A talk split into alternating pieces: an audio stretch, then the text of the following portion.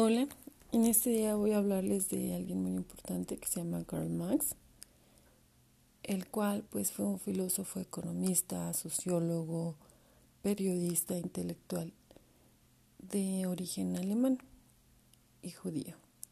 Bueno, Karl Marx nace un 5 de mayo de 1818 en Treyveris, Alemania, y fallece el 14 de marzo de 1883 en Londres Reino Unido.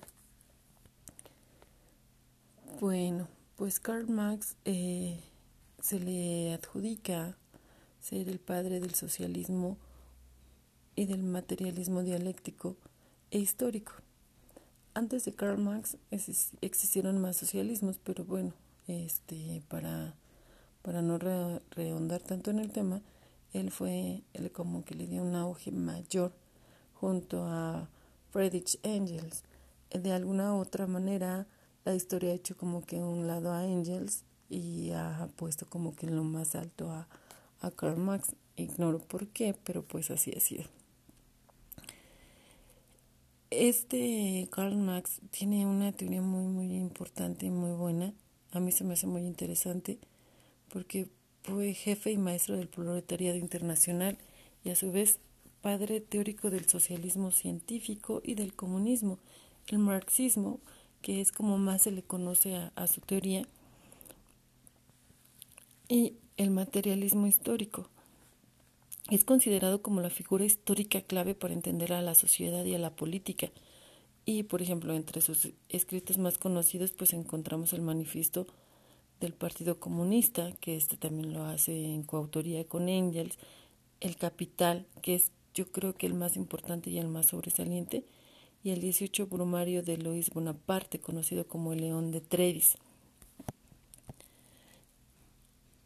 Eh, para, para Marx era muy importante eh, la, la, sociedad, eh, para él consideraba que todos deberíamos de ganar lo mismo, haciendo diferentes em, o trabajando en diferentes ámbitos, pero siempre que se nos remunerara de la mejor manera.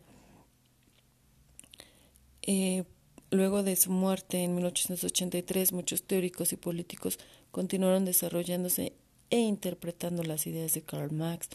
Por ello, eh, el marxismo ha derivado en corrientes muy diversas que incluso llegan a oponerse entre sí. Pero bueno, vamos a, empezar. Para Marx, Marx divide el, el marxismo en, grandes, en cuatro grandes corrientes, que es el materialismo histórico, esta teoría sostiene que los acontecimientos históricos, guerras, cambios de gobierno y descubrimientos de nuevos territorios son provocados por factores económicos, no por valores espirituales. Eh, si ponemos en contexto esta parte del materialismo histórico, tiene mucha razón. Las tierras se ganaban o se peleaban por dinero, realmente, para hacer a los ricos más ricos y a los pobres más pobres no era porque realmente se quisiera hacer un beneficio espiritual, sino por querer agrandar sus riquezas. La mercancía.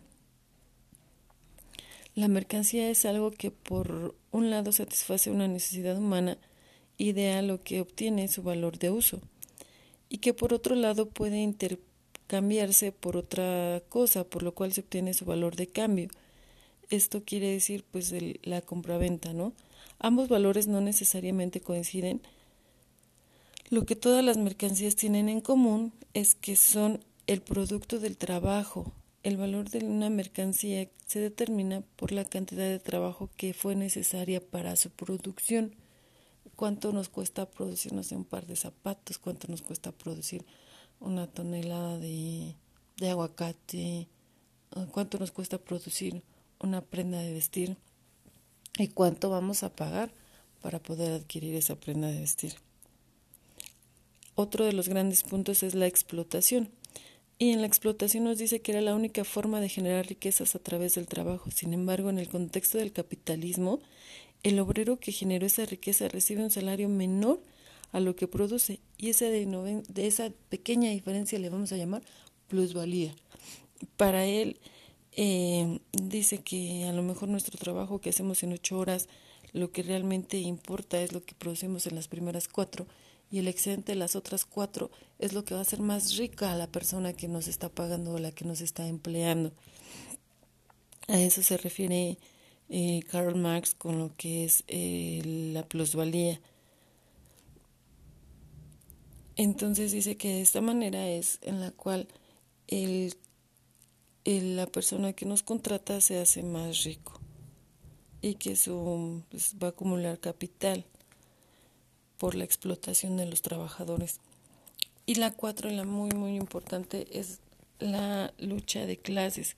En esta parte, em, la lucha entre los oprimidos y los opresores es un, es un elemento invariable en la historia de la humanidad a partir del desarrollo del capitalismo. Esta lucha se da entre proletariados y capitalistas. Eh, de ahí que yo creo que en algún momento surgieron los sindicatos y surgieron tantas cosas para defender al, al trabajador, porque realmente sí es muy importante. Actualmente nos dice que solo el 10%, bueno, Karl Marx hizo una proyección en la cual nos decía que los ricos, de esta manera los ricos iban a ser muchísimo más ricos y los pobres íbamos a ser mucho más pobres. Y la última estadística es que sí, que el 90% son más pobres o somos más pobres y solo el 10% es más rico. Entonces yo creo que Karl Marx en sus ideas pues estaban muy bien basadas y muy bien trazadas. Aquí lo más notorio es que él quería una sociedad igualitaria, quería pagos justos, remuneraciones justas, pero pues al día de hoy seguimos en la misma. Bueno, esto sería todo. Que tengan un excelente día.